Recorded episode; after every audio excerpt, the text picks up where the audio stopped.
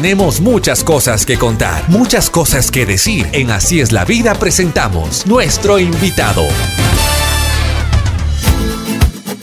Buen día, buen día, buen día, buen día. Aquí estamos desde Así es la vida. El día de hoy vamos a hablar con Alexander Torres. Es un, es muchacho el cual ah, tiene una historia de vida muy interesante, muy motivante y realmente con él vamos a aprender muchísimo el día de hoy. Así que, Alexander, muy buenos días, ¿cómo estás? Qué gusto saludarte. Muy buenos días, Ricky, ¿cómo están? Muchas gracias por la invitación y, por haberme tomado en cuenta y espero este día pueda ser un, día espléndido para todos. Gracias, Alexander. Bueno, vamos a conversar un poquito contigo. Tú eres un, eh, un deportista hoy por hoy. Pero a ver, cuéntame, vamos desde el principio, ¿dónde naces? cómo era tu entorno familiar, qué es lo que los, los qué es lo que tus padres te inculcaron para que seas un, gran hombre. Bueno, yo nací el 12 de mayo del 2000. Al momento tengo 20 años. Eh, mis padres son de un pueblo llamado Loguincho. Yo nací en la parroquia de Puellaro. Nada, crecimos en un hogar muy humilde donde aprendí a valorar cada cosa. Me criaron con una humildad muy, muy grande eh, aprender a respetar, a valorar cada valor que es muy importante. Entonces yo creo que me inculcaron bien cada uno de ellos, que, que gracias a Dios he llegado un poco lejos. Nada, es por el esfuerzo y sacrificio de ellos y, mi, y mi constancia. ¿Tú vivías en Puellaro cuando eras pequeño? No, he vivido toda mi vida en Quita, pero nací allá. Ya. ¿Y cómo así naciste en Puellaro? Eh, mis papás son de un barrio más de arriba, de una comuna más de arribita que se llama Loguincho. Entonces, eh, es, es, un pueblo de la parroquia de Puellar, a Loguincho, ajá. Y, y, tú, tú, bueno, entonces... A ver, cuéntame, ¿cómo es más, más, más o menos la, la vida en ese pueblito? Es del campo, es la vida diferente, no, no hay mucha señal. Entonces, es, cuando vamos para allá es a distraernos, a despejarnos la mente, a olvidarnos del mundo digital. Y también me imagino que esto debes trabajar mucho en la agricultura, ¿no? Sí, ellos sí. Eh, mis abuelitos, tanto, bueno, antes de, mamá, ahora de papá sí. Entonces trabajan en el tema de la agricultura y es lo que más se mueve en, ese, en, esa comuna. Qué bien. Bueno, a ver, cuéntanos entonces, ¿cómo fue tus primeros pasos cuando eras pequeño? ¿En, en qué escuela estuviste? ¿Qué deporte te gustaba? Estudiaba en la escuela Q5, que ahora es Luxemburgo, aquí en Carapungo me inculqué en el, en el fútbol. Bueno, toda mi familia siempre ha seguido la rama del fútbol entonces crecí viendo fútbol y me inculqué desde los cuatro años en las escuelas provinciales de Pichincha hasta la edad por ahí más o menos de los 10, 11 y después fui a entrenar a, a las formativas de San Francisco. ¿Y, de qué jugabas? Casi dos. Y Alexander, ¿de qué jugabas? Jugaba de defensa central, más de un poco más adelante, de cinco. Nada, después fui a jugar a Nacional y después ya un sueño truncado por el tema del accidente y tuve que trasladarme al, atletismo. Bueno, pero me imagino que tú practicabas eh, bastante bien el deporte del fútbol porque si estuviste ya en, varios equipos es porque pues lo hacías de, la mejor forma. Sí, como siempre lo he hecho en, todo lo que, lo, que, lo que me lleva haciendo a lo largo de mi vida y dar el 100% de mí, pues creo que gracias a Dios he tenido las condiciones para cada una de las actividades que he realizado. Oye, ¿tú eres buen, eras buen estudiante en la escuela? Sí, siempre, siempre he llevado el tema del deporte y el estudio de la mano. Como a mí siempre me, me ha estado ahí puyando, puyando para ese tema, entonces he sido dedicado en ambos temas. Qué bueno. Oye, Alexander, a ver, bueno, tú tienes un accidente. Cuéntanos qué pasó, eh, cuáles fueron las circunstancias de este accidente. Sí, por allá en el 2014, casi ya no cumplí mis 15 años, tuve un accidente, una descarga eléctrica cerca de mi casa. Era carnaval más o menos. Entonces, me recuerdo que estábamos jugando en la terraza y la casualidad que los cables de alta tensión estaban muy pegados al filo de la terraza. Y bueno, como todo joven, ¿no? en esa época no se percata de las, de las consecuencias que puede llegar a, a provocarse. Entonces, recuerdo que, que me agaché y, y ahí se me borró la mente entonces mm. pasé dos meses hospitalizado y ahí fue donde, donde perdí los brazos. Los dos brazos. Oye, Alexander, a ver, pero sí. ¿Con quién estabas? ¿Cómo, cómo, me imagino, como tú dices, te agachaste y no te diste cuenta nada más, quedaste inconsciente. te llevaron al hospital.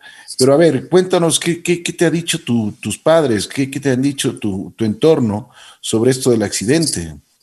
¿Cómo fue? Ah, que más, que más que todo que fue un accidente con felicidad. Entonces, como recibí alrededor de 15 mil, 16 mil voltios, era un accidente para no contar.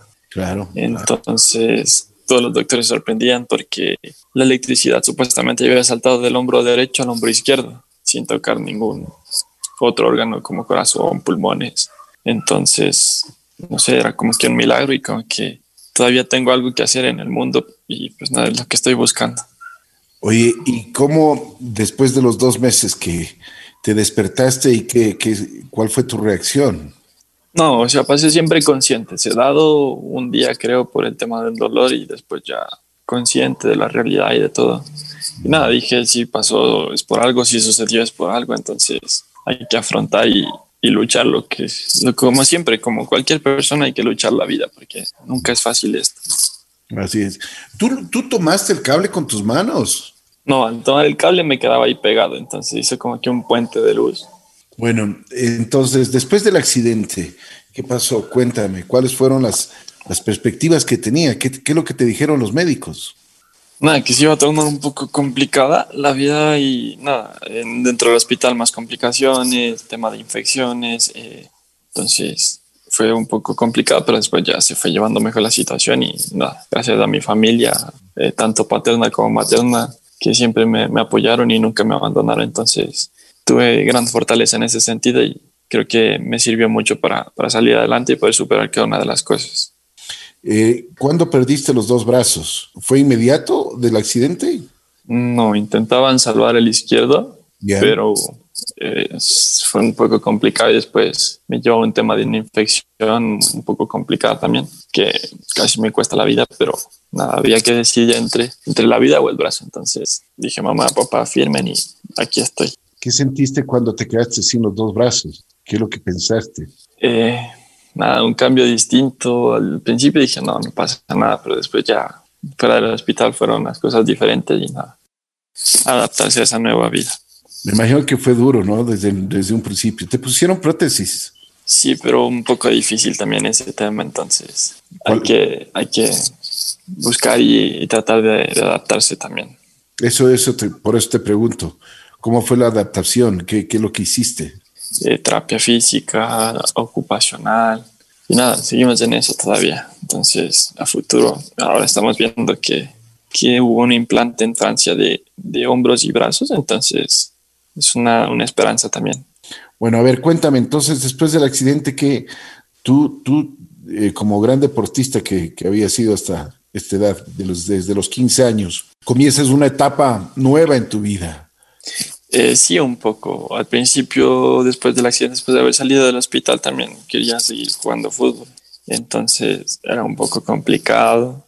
Y después, nada, mi ex entrenador Cristian eh, me buscó. Y nada, yo estaba decidido que el fútbol, el fútbol, el fútbol. Y nada, pues ya fui dándome cuenta.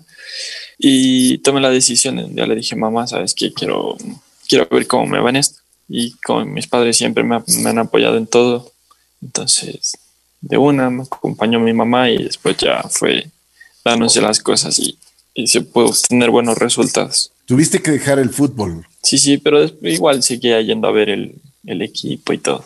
Pero bueno, comenzaste a, practicar el atletismo.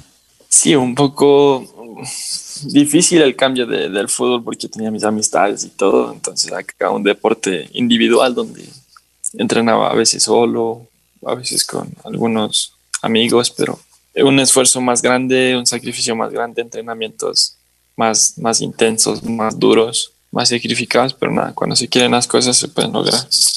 Así es. Un reto difícil, ¿no? Un reto difícil. A ver, cuéntame, a ver, ¿qué, qué es lo que hiciste? Porque tú vas al atletismo. ¿Cuál fue el desarrollo que tú tuviste con, con, con este deporte? Yo creería que fue un poco apresurado, ¿no? Porque fue un año y después ya entré al plan de alto rendimiento, entonces fueron las cosas muy rápidas que no me fui dando cuenta de la magnitud en la que había llegado. ¿Y a dónde llegaste? A ser vicecampeón para Panamericano Juvenil de, de paratletismo. A ver, cuéntame esa experiencia. Me gustaría que te extiendas un poquito más y que nos cuentes para que el público conozca cuáles fueron los pasos para que tú llegaste a, ese, a esa posición. Fue como a los seis meses de yo haber eh, empezado a practicar atletismo, era un campeonato juvenil, pero para Panamericano. Entonces, nada, me llegó la, la notificación de que iba a viajar a esos juegos, de que me preparase y fue mi primera salida del país como tal. Entonces, ilusionado, eh, con toda la gana de, traer una medalla, de, ver cómo estaban los, los, rivales fuera del país. Y nada, viajamos a Brasil, que fue ahí en, en Sao Paulo, en el año 2017, recuerdo. asustado, ¿no? Como todo niño a esa edad de, salir del país solo, viajar en un avión sin mis padres, a cargo de un entrenador. Y nada, fue la experiencia más bonita que, que yo pude tener en, en esa etapa viajar, conocer otro país y más que todo traer una alegría al país. ¿Cómo fue la experiencia ya de la competición? ¿Con cuántos, cuántas personas? Me imagino que, fueron a, no debe haber sido solo una carrera, sino varias, varias carreras para llegar a, la final. Eh, no, acá en este campo es un poco más, a ver si de, una, de una semifinal o de una final. No son tantas, tantos tramos para pasar a la final. Entonces, es una final directa o a lo mucho una semifinal. Entonces, fue final directa, recuerdo, creo que habían seis o siete competidores en la prueba de los 100 y 400 metros donde participé, donde en los 100 pude lograr plata y en los 400 pude lograr bronce. En los 400 casi me cuesta, tuve una partida en falso por el nerviosismo, ¿no? Mi primera competencia internacional. Nada, arranqué antes de, de que dieran el pistolazo, pero Después solo fue una, una advertencia y después pude lograr el objetivo que era la medalla también. ¿Qué sentiste cuando ganaste la medalla? Eh, no me daba cuenta de la realidad. Nada, pensaba que era un sueño, que, había me había esforzado tanto para eso, ¿no? Había entrenado largas jornadas, eh, había perdido momentos divertidos en familia, pero, pero es lo que, lo que se quiere, ¿no? Cuando se quiere lograr algún objetivo grande. Oye, Alexander, ¿y cómo te desenvuelves en la vida? ¿Cómo, después del accidente que tuviste, que, te, quedaste sin tus dos brazos, cuáles son, cómo, cómo, cómo te desarrollas em, diariamente? ¿Cómo es un día para ti? Por ejemplo, ¿cómo, cómo llevas tus, los alimentos a tu boca? Ya ese tema y lo manejo más, más individual, ya, o sea, un poco más, ya me, me desenvuelvo un poco solo, entonces a veces igual mis padres no están, yo cojo la comida con los pies y como. Entonces, como directamente de la boca y nada, me ha ido bien, eh, ya me estoy volviendo un poco más independiente, o sea, llevo un tiempo, sí, pero nada, ya a futuro yo creería que ya puedo ser un independiente. Me imagino que, que tus padres te, te ayudaron muchísimo y siempre debías tener una persona para que te dé los, para que te ayude a comer, por ejemplo, que te ayude a hacer, eh, bueno, todas las necesidades que, un ser humano tiene, como, como bañarse, por ejemplo. Sí, al principio sí, después ya vimos adaptaciones y todo, entonces ahora ya es un poco más independiente de todas esas situaciones. ¿Recibiste algún tratamiento psicológico? Eh, no, sí podría decir que no. siempre tuve una buena actitud, una buena mentalidad. Eh, fuerte de carácter, podría llamarse. Y no recibí, la psicóloga iba a hablar conmigo, pero así como estaba a conversar, más que todo porque siempre me veía bien, con una actitud positiva y una, una sonrisa en la cara. ¿Y tus amigos, cómo, cómo el entorno que tenías de tus amigos, te apoyaron mucho? Sí, sí, sí. Como todas las personas que me conocía, familiares, amigos, mis amistades. Hasta el momento seguimos. Eh, son futbolistas ellos ya nada, tenemos una, buena relación y, siempre estamos en contacto. ¿Qué tiempo ha pasado el accidente? Ya este año, sin, eh, casi siete años. Sí, seis, siete años. Bueno, ¿y tus estudios cómo van? ¿Sigues desarrollándote igual que antes? Sí, sí, siempre. Ahora como manejamos ya el tema virtual dentro de la universidad, entonces ya hago todas mis cosas digitales como siempre las manejé después del accidente. Estás en cuarto año, ¿no? ¿Qué estás, qué estás estudiando, Alexander? Estoy en, cuarto semestre de psicología clínica. Ya, qué bueno. Bueno, volviendo al deporte paralímpico, eh, ¿cuáles son tus expectativas? Me imagino que sigues, que sigues entrenando y, que te vas preparando ya para, para, otro tipo de pruebas de 100, 200 y 400 metros planos. Sí, al momento ya llevo una lesión media larga de un año y más del tema en mi rodilla, entonces lo primordial es ahora curar esa lesión y, después ir volviendo progresivamente a las pistas. ¿Has tenido la oportunidad de estar, por ejemplo, en Medellín, en competencias ahí en, en, eh, los Panamericanos de, Sao Paulo? ¿Cuál, ¿Cuál, ha sido ya eh, de hasta ahora, cuál ha sido tu mayor experiencia y tu mejor experiencia? Yo creo que Medellín. Medellín es una competencia que me gusta mucho también recordarla porque es donde ahí me ubiqué en, el puesto número uno de mi, de mi categoría en las pruebas de 100, 200 y 400 metros. Entonces ahí llegué a ser el top uno de mi categoría. Mira, haber sido seleccionado del Ecuador mm, para, para representarnos, ¿qué, qué es, qué, qué, ha significado en tu vida? un, un orgullo para mí, para mi familia, para mis padres, para mis amigos. Eh, un sacrificio más, más intenso del que tenía antes de ser seleccionado de Ecuador. Entonces, más, más sacrificio, más concentración, más disciplina. Es más fuerte que todo. Entonces, eh, exigen más, hay que rendir más y, la constancia es lo que a veces se torna complicado por lesiones, por todos los temas que se van presentando en el camino del deportista. Pero nada, está, toca toca seguir luchando el día a día en, las pistas y todo eso para, para, poder lograr cada uno de los objetivos que se nos planteamos. Alexander Torres, un deportista paralímpico que tiene, bueno, que por un accidente eh, no tiene sus dos brazos, pero tiene una muy grande voluntad para seguir en la vida. ¿Cuáles serían tus planes futuros, Alexander? Eh, poder recuperarme de la lesión ahora actualmente y con mis estudios ser un gran profesional y poder dedicarle más, victorias al país. ¿Qué le dirías a las personas que tienen y que tenemos así a veces problemas y problemas que, muchas veces se nos eh, le vemos a la vida un poco gris? Cuando tú has tenido un problema gravísimo y te han dejado sin, sin, sin tus dos brazos. Que siempre va a haber la solución a los problemas. Por más grande que sea, siempre va a haber una solución.